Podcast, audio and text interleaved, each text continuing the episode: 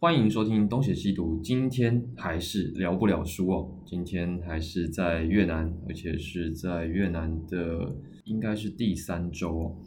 那今天录音的时间是六月一号，要讲的内容大概是上个星期的事情。上个星期，呃，学校最重要的事情就是汉语桥的比赛。那么我们在上一次的节目也有提到这个比赛哦。它是由中国那边的孔子学院所主办的一场面对外国学生学中文的一种综合竞赛，在河内的话是由河内大学跟河内大学里面的孔子学院主办的。那这里面的组织关系我就不细讲了。总之就是我们为了要参加这个比赛，学生也花了蛮多时间练习的。大概再简介一下这个比赛在比什么。它主要是比四个项目，那第一个项目是主题演讲，那主题演讲都是一样的，就是天下一家，呃，就是针对这个主题，然后同学们各自写讲稿背诵给大家听。那第二个环节是知识问答比赛，那知识问答比赛就是要先准备，因为它会先发题库，那题目相当之刁钻。考一些中国古代文化的基本常识，以及现代的中国的一些交通文化或者是一些时事的资讯，那我觉得难度偏高，如果没有准备是肯定不会的。第三题是即兴演讲，那么即兴演讲的题目会在正式比赛的前一天，也就是彩排的时候才会公布哦。我们去彩排那天拿到的题目也是非常变态的，因为它一共有五十题。那五十题里面呢，还有不少是属于中国传统文化跟文学的一些题目。基本上如果没有事先准备，那根本就不可能在两分钟之内讲出个屁来。呃，我觉得算是出的蛮差的一些题目。第四就是才艺表演。那才艺表演基本上你想要唱歌、想要跳舞、想要说相声、想要表演段子。想要呃打拳都是可以允许的，那就是在一分半之内完成。嗯，我们的学生自己先准备了就知识问答的内容，所以这个部分不用我们担心。那才艺表演的话也是由他自己准备，所以我们真正要准备的就是演讲，两个演讲，一个是即席演讲，一个是主题演讲嘛。那我接到这个任务的时候。基本上已经是比赛前大概十天，前十天，然后从那接到消息开始，然后就被拉了一个群组。那学生每天都会发他练习的影片给我们看，那这样就是发两个。那基本上才艺表演那边我就是看看，因为我也给不了什么意见。他主要是跳舞嘛，那我主要看的是他的演讲的影片。那一开始看到影片的时候，我就觉得，哎，这个好像。讲的太快了，字数太多了，也有不少赘字哦，所以我就先问老师跟同学，我说你们这次是想要赢，还是想要参加而已？那当然这也是个废话，因为基本上大家都比赛谁想要输。至于为什么这么问，当然有一个前提，就是强者很多嘛。老师的说法就是想要赢，那我就跟他们说，如果想要赢的话，那演讲就不能够照目前的样子讲。啊，就给了他一些建议。那建议主要就是把赘字删掉。例如说，他们会说“天下一家”这个概念，那这个概念完全可以不用提的，就应该要拿掉，改成加重语气。例如说“天下一家”啊之类的。当然，演讲就是要 gay 白哦。我们小时候看演讲比赛，大概也都知道，就是越 gay 白的，就是老师的分数就会越好。因为演讲演讲嘛，你还是要演，所以。后来的重点就在于如何在一分半之内演给评审老师看，所以字数不能太多，重点是要把整个动作，呃，整个演讲完成，字数就一一路删，就删到刚好符合的一分半嘛，就超过十秒，我我预计就是这么长，那也是实际演练给学生看了。呃，即兴演讲的话，就是用去年的考古题先问。然后跟他讲一些答题技巧，例如说反向思考啊，或者是用废话来争取时间。例如说什么哦，这真的是一个很很好的问题，这个问题值得大家深思哦。用这种废话来争取思考的时间。那时间很快就过了，因为上周六比赛，那上周五是要先到河内大学去抽签，然后去拿当天发布的即席演讲的题目。所以星期五我们简单的演练过一次之后，就搭着校车到河内大学就去拿题目。那这边有一个小插曲，就是我在来河内之前，我就在呃网络上认识了一个河内大学，呃不对，不是河内大学，河内国家大学的学生。那因为有一阵子就是很多学生来加我的 Facebook，那时候真的是泥沙俱下啦，一天好几十个。那就他们都喜欢乱加别人脸书嘛，那其中就有一个是呃刚才讲那个学生。那我一开始不知道他是河内国家大学的，我就说哦，我我会到河内，我会去参加抽签，他就说到时候见，然后我才知道哦，原来他也是相关人士。我一开始以为他是呃选手的顾问之类的，结果会发现他就是选手，他就是河内国家大学今年的代表。那这边可能要先解释一下。河内国家大学跟河内大学，简单来说，这两间学校就是河内的台大跟河内的政大。那国家大学是台大，所以就是算是河内最好的学校。呃，文科来讲，那理科我不是很熟。主办方河内大学就算是河内的政大了，也是非常顶尖的学校。那么刚才为什么问说这次我们的学生是想要参加还是志在得奖的理由，就在于。基本上这种汉语桥的竞赛啊，每一年都基本是由刚才那两间学校在争夺一二名的，包括他们每一年每一间学校都可以派两名选手，而其他的大学就是只有派一名，他们的名额比别人多，他们的实力也比别人强啊，所以其他学校的学生就是只能够抢他们后面的位置，也就是第五名跟第六名。这样，因为每一年会发六个奖，就是一等奖一个，二等奖两个，三等奖三个这样。那他们台大、政大就先占掉四个了嘛，所以我们就是抢五跟六，对，基本上就是我们在争这个东西。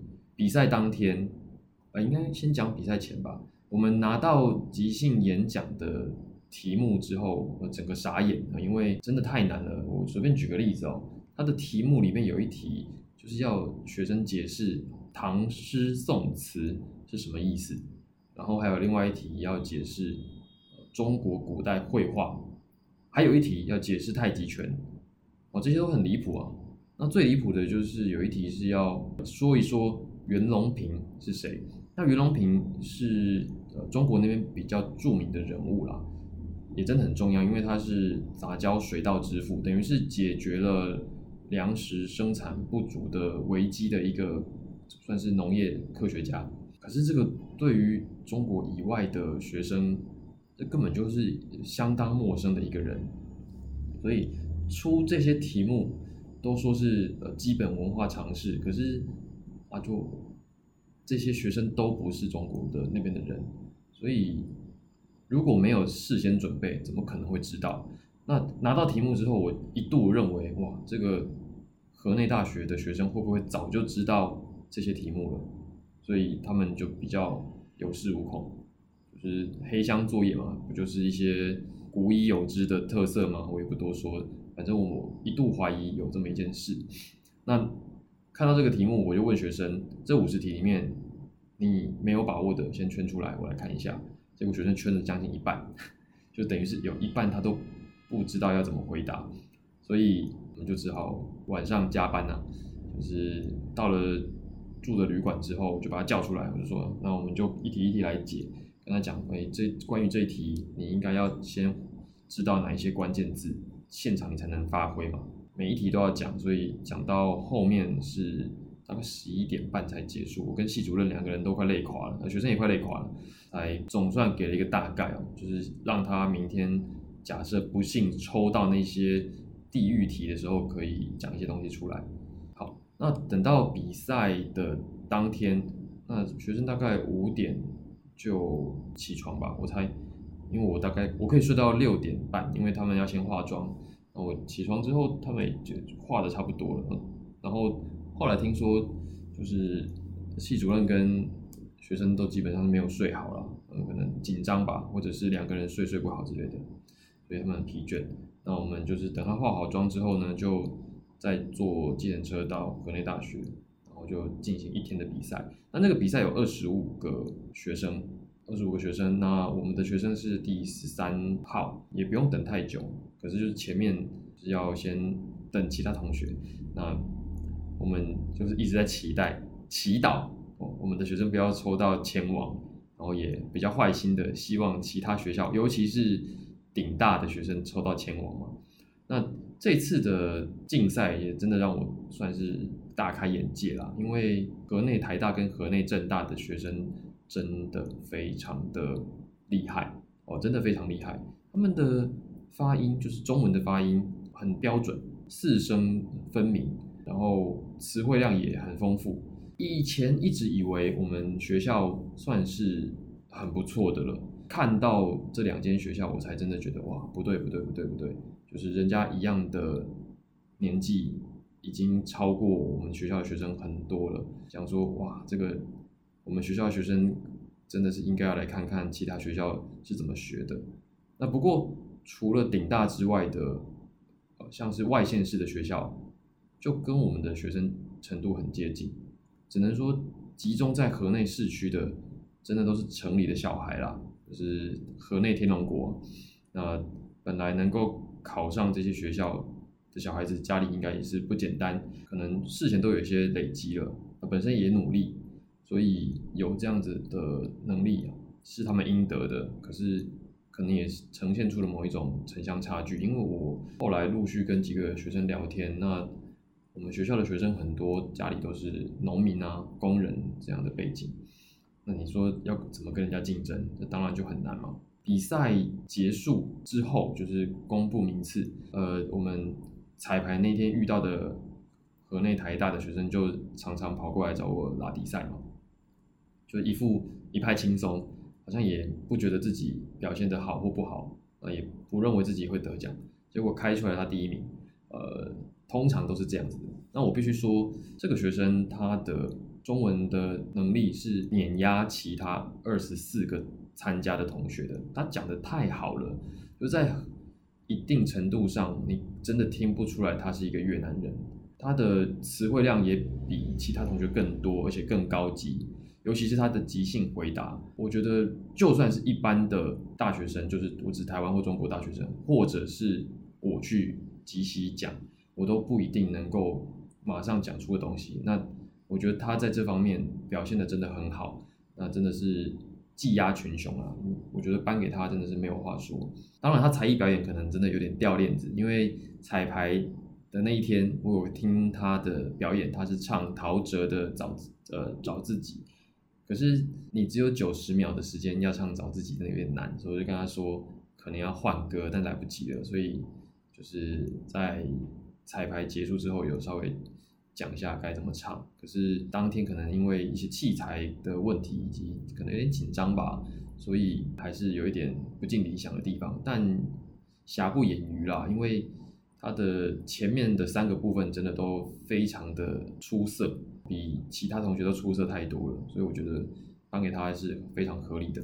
那当天还有让我印象深刻的是，有一个军校的学生。那军校学生第一长得帅嘛，男生啊，再来是他的发音也不错，唱歌又好听，他演讲也唱歌，呃，反应也算是蛮快的。只是你还是可以听得出来他的有一些破绽。可是我觉得总体而言，我会觉得他也是争夺冠军的一个。人选，然后另外一个就是河内大学，就是主场优势的那个一个女生，她让我印象深刻的是，她跳舞真的跳得非常的专业，就是该有的力度都呈现出来了，真的非常的好看。不过她也是因为她的即席回答并不理想，所以可能就是落在二等这样。那我也是听到河内大学两个参加同学的即席回答，我才。确定没有黑箱，因为他们两个人的即席回答并不算特别的优秀，听得出来他们也事先不太知道考题。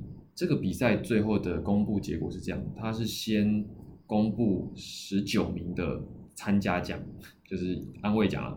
那我们我跟系主任两个人就在那边听，我在那边等，就是会不会出现我们的学生的名字。结果十九个名单放出来没有啊，就表示我们入围到这六个里面嘛，那马上就非常的高兴，就是击掌欢呼。对，因为我后来知道，就是我们的学生从来没有在这个比赛里面拿过名次，所以这是第一次，所以我们都非常的高兴。那我也是感受到，哇，原来学生比赛拿奖真的比自己拿奖还要快乐。这样，后来结果出来，他刚好是三等奖的最后一个。就是呃，算是跟一群天龙国的学生比，然后抢到了最后一个位置。我觉得以他的表现来讲，真的算是非常好的成绩啦。所以那天大家都很高兴。那比赛结束之后，我们就带着其他来参加，就是来观赏比赛的学生，就一起出去外面吃了个东西，小小的庆功一下。我总体而言，我觉得真的是见识到了其他学校的。学生，你说没有两光的，真的也是有，毕竟派出来应该都是他们学校最强的，那最强的依然还是有一些两光的地方，你就知道真的城乡差距有多大。真的，只要是河内市区的大学，真的都拿出了一定的水准，不是其他的学校可以比得上的。那我现在也还不知道到底具体差距在哪里，因为老师应该是差不多的，啊，可能不好说了。可能他们事前的事前就是，比如他们入学之前的用功的程度，以及他们可能有些人学过汉语，这些当然都影响到到他们未来的表现。可是那个落差真的有大成这样诶，可能在台湾也是一样啊。知道之后还是有一点小小的感叹，毕竟我自己也不是什么顶大出来的学生嘛，对啊，我跟我们学校的学生可能都算是一个路线的，就是高中的时候成绩没有特别好，然后考上大学。才重新开始学习新的东西。下午的时候，我们我就跟系主任去文庙，就是我们先带那个参加比赛的同学，还有学校老师，我们就一起去搭了河内的轻轨。河内现在已经有捷运了，但是因为它架在这个桥上，所以都叫它轻轨。目前只有一条线，十一个站，诶，使用率极低。就是我我们进站之后，觉得车上没有什么人。那这条轻轨应该是由中国协助建设的，所以它的车厢跟上海的地铁有一点像。那站内的环境，老实说还不错。我觉得如果善加利用的话，应该会是河内市区以后重要的交通命脉了。但是现在，呃，因为只有一条线，所以实在是不怎么好用。你只能直直的头到尾啊，跟高雄捷运最早的样子差不多。所以。很多的民众都还是选择自己骑机车，或者直接叫 Grab，就是叫他们的当地的 Uber，然后可以叫那种摩托车型的，都比捷运来的方便。那总之我们就试坐，我觉得体验还是不错的。那就坐到呃他们的市中心文庙附近。那我们。不是去逛文庙啦，因为我之前呃六年前的时候我逛过一次，我主要是去文庙附近买书法用具啊，因为书法用具在越南不算是常见的东西，你在书局基本上是买不到的，所以只能去专卖店买。那文庙附近有比较多，那就去买了一些垫布跟墨汁。买这些的主要用意就是为了要准备我后面的一些书法的课程，因为我想要带学生学生写字。比赛告一段落之后。我们就当然就鸟兽散了嘛，我们就回学校。那隔天我又去了河内，本来去河内的目的有两个，第一个是去见我的替代一同梯，他后来也在越南工作。那我们还录了两集，诶，一集的 podcast。不过因为是在户外录的，所以收音的状况比较糟糕。我还在看要怎么样才能够呃呈现给大家，也许就是非常的。生猛的一个状态，你就可以听到是河内的车子的声音啊、喇叭声啊，以及当地的人交谈的声音，以及呃水声。因为我们录音的时候刚好遇到了河内在二零零八年之后下过的最大的一场大雷雨啊，因为这场大雷雨打坏了我那一天的所有行程哦。因为本来想说是跟他吃完饭录完音之后，我就要赶去参加河内工业大学的一场。另外一场学生比赛，也是那种华文竞赛，可是因为下了那场大雨，基本上呃走不了，降雨量实在太惊人了，因为我们就困在一间咖啡店里面，本来想说等一下应该会等到雨停，结果没有，那场雨下了将近两个半小时，而且雨势之快之迅猛，就是那个。大概半小时之内就已经淹水了，然后一个小时过后，整条马路都跟河差不多了，就是淹到小腿，然后过膝盖，有些已经再晚一点的时候就淹到快到大腿了。然后，呃，他们咖啡店摆在户外的那一些桌子椅子，基本上全部都要收起来，不然就全部都会飘走。我们大概等到了下午五点六点，雨才停。那基本上整个河内市区的交通已经瘫痪了，因为淹水淹得太严重。那个摩托车在某一些路段是没有办法骑的，因为它都淹超过轮子了。我们那个时候也想说，哦，雨停了就该走了，可是积水太严重。那我朋友因为他穿拖鞋他没擦，然后而且他一定要赶快回去，所以他就先走。那我就想说，好，我就先想办法解决我的鞋子，因为我鞋子已经湿掉了嘛。然后我就。想说，我来去买一双拖鞋好了。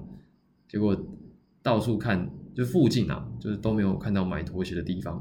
我就刚好看到，呃，这个路边有一炉火，那是可能是一间小吃摊在烧的炉火。我就想说，不然我就跟他借一下火，我来烤一下我的袜子跟鞋子好了。那语言不通嘛，我就用笔的，我就把我的袜子脱下来。然后鞋子脱下来，我就说，我我就放在那个炉火旁边。我说，我可以这样吗？用笔的。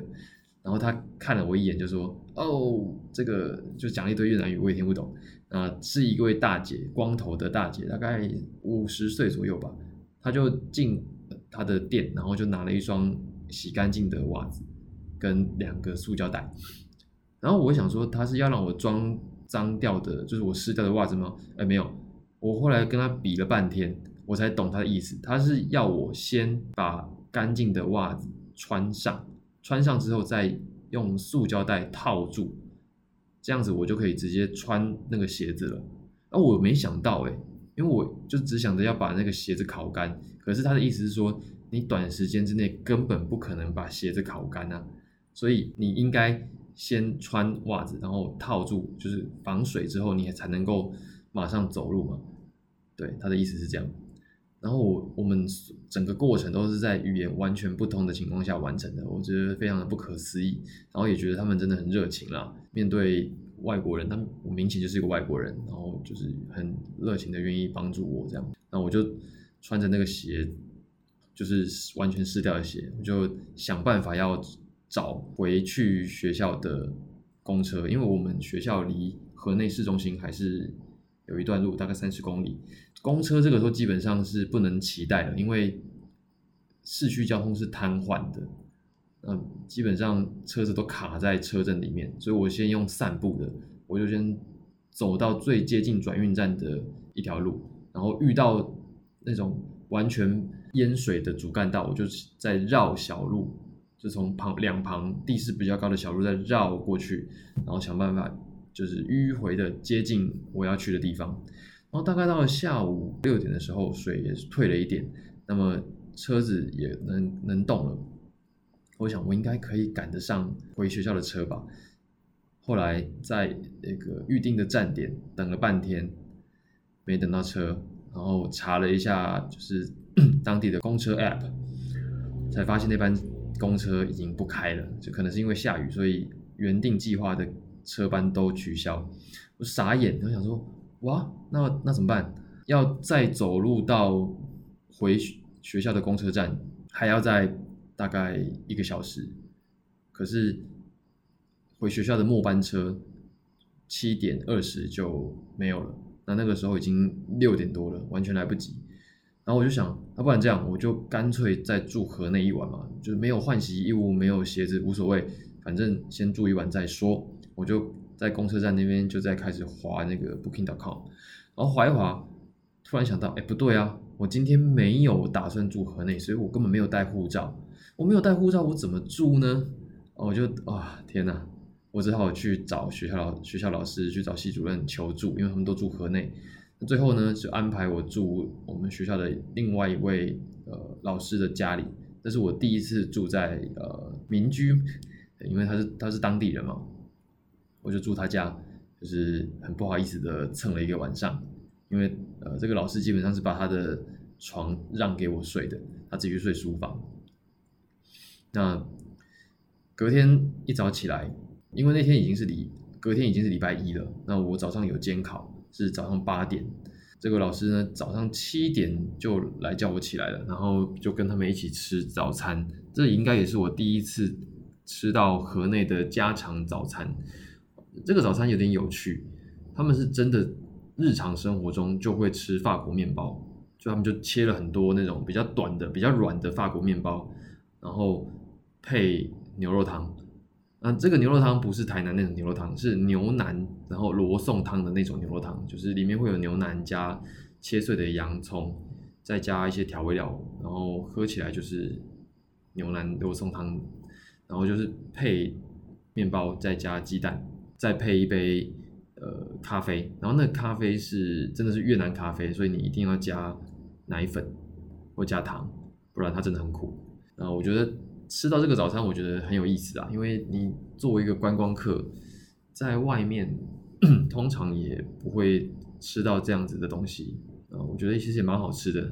然后吃完之后就监考嘛，监考之后就赶快回学校，因为这两天河内的天气很不稳定，就是真的一天下两三次雨，而且都是大雨。买到这个书法用具之后，我就通知同学说，如果你们还在学校附近的话，那么有空呢。就可以到中文系的办公室来写字。那我我会拨一段时间留在就是学校，只要他们有来，就可以教他们写。这样效果没有到很好，理由是目前很多学生都已经回他们的老家了，那他们老家离学校都有一定的路程。再来是他们虽然说都说有兴趣，但是行动力并没有很高，对。像有些学生可能在河内，那他也不一定愿意搭着公车来学写字嘛，对啊。然后再来就是有很多学生，尤其是三年级的学生，他们虽然准备升四年级，但是有很多都已经在外面工作了，而且是那种正式的工作，跑去学校附近的台资的企业或者是那个入资企业去里面工作，所以呃，他们也不见得有时间来写。甚至都不一定有时间去上课了，是这种情况。然后我就突然有一种啊，这个学校跟学生之间的定位跟水平真的有落差。因为我们我跟借助的那个老师，我们有聊天嘛，就一定会聊天嘛。聊天的时候就说，像是河内台大、河内政大学校周遭。有非常多的书店啊、出版社，读书风气那肯定是很盛行的。当然，学生很用功。那我们学校附近就一家书店，而且不能说是书店，只能说是文具行，就是卖一些漫画、卖一些小说。有没有卖书，真的不知道。就是那个两边的差距真的太大了，就是你都可以想象，我们学校的学生可能除了自己的课业以外的闲书，他是不会看的。那么可能也不会去额外的阅读老师交代的东西，就是老师交代的东西念完他就觉得结束了，他不会再另外再汲取新的知识。这可能就是我们这边的学生的呃普遍的样子。那我听一听，我就觉得，哎，我们我们学校虽然叫做第二师范大学，但是。它的整个状况比较像是台湾的私立大学，就好比我的母校淡江。呃，我不是说我们学校的学生不念书，我是说大部分的学生真的不会愿意再花时间额外的阅读、额外的增进自己的知识，毕竟是少数才会这么做。那呈现在他们的语言能力上，那就是比较大的落差了嘛，这也是不难想见的事情。然后再来就是他们。比较实用主义嘛，他们学习汉语本来就是为了要工作赚钱的，所以只要学到一个程度，其实够用也就好了，可能也不会想要追求更高的境界了。我今天就跟学校老师在 讲我看到的这个现象，然后学校老师跟系主任就说这个其实很平常，他们也都知道，学生到三年级之后有一定的汉语水平，他们就会想要出去工作了。学校老师就说，其实他们也都会跟学生说，要工作也不用急于一时，你可以等到毕业之后再去。可是后来发现，这些学生先去工作，这些学生都比老师有钱，然后就是老师们都是无情的被打脸，而且每年都被打脸。这就反映了另外一个点，就是我们学校的老师薪水真的很低。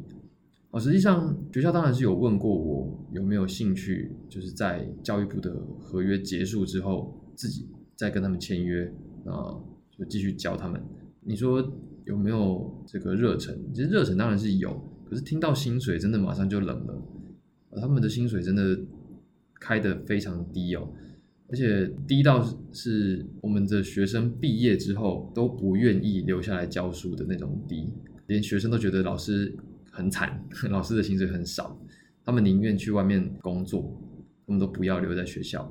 那也的确有两个应届的毕业生，本来还有打算留在学校教书，后来也是打退堂鼓了，因为真的钱太少了。这个真的是当地又是越南这边高校的一个尴尬的处境啊，就是我不知道是出于什么政策还是出于什么理由，总之没有给教职员一个良好的待遇，所以我们有很多的老师都没有办法专门的专注在自己的本职工作，有很多都要去外面打工，或者是另外开补习班，这样子的情况下，你要他怎么去？维护他的教学品质，你要他怎么去照顾好他们的学生呢？太难了。短时间之内，这也是一个无解的问题，因为这真的是一个政策跟结构的问题哦。所以我听他们讲一讲，他们好像也没有抱什么希望了。反正他们也就是说，啊，有机会可能也就是呃，会换一个环境啊，或者是走一步算一步这样。目前还能够生活也就够了。但至于下一步该怎么做，也没有人有个肯定的答案。最肯定的可能就是直接换工作比较快吧。那我们也是有一些老师，诶，在外面经营的副业比他的主业还要风生水起，赚很多钱，这种也是有的。可能河内市区的大学，他们也有他们自己的呃生存之道，可能开补习班，或者是学校可能会给一些科研。为主的老师额外的经费，让他们可以专注在本职工作。那这种好康当然也不会落在我们这种比较外围的学校啦。所以这种现状，我也不确定我该怎么去理解它。但我毕竟就是一个合约到了就要走的过客，听到这个待遇，实在也没有办法留下来，因为毕竟台湾跟越南的物价差这么多。我未来如果还是线上授课，然后领学校的薪水，可能教个一年两年我就饿死了，就是或者是我就没有办法过上我想要的生活之类的，也只能够听听他们说。然后好，呃，今天基本上差不多就讲到这里哦。坦白说，最近真的比较没有时间去读书整理笔记，时间切的比较零碎了，因为我还有教学的工作。然后又有额外的书法的教学，呃，书法教学不算在我的本职工作上，这算是额外开的，所以真的很难凑出一个时间来做那个，就是我原本要读的书的笔记啊，已经做的差不多了，但是每个星期感觉都有一些东西可以拿出来讲，所以就想说，不然等到之后可能后面的教学比较趋于平淡，没什么好讲的时候，我再来讲书好了。今天的节目呢，就先到这里。如果你喜欢我们我们的节目啊，欢迎到 Apple Podcast 给我们五星好评，并给我们一些留言建议，或者到 Facebook 或 Instagram 跟我们互动。那如果你想要用行动支持我们，那也可以参考我们每一篇文呃贴文的抖内连接，呃，以行动支持我们，把节目做得更好。感谢你的收听，我是 Eric，我们下次再见，拜拜。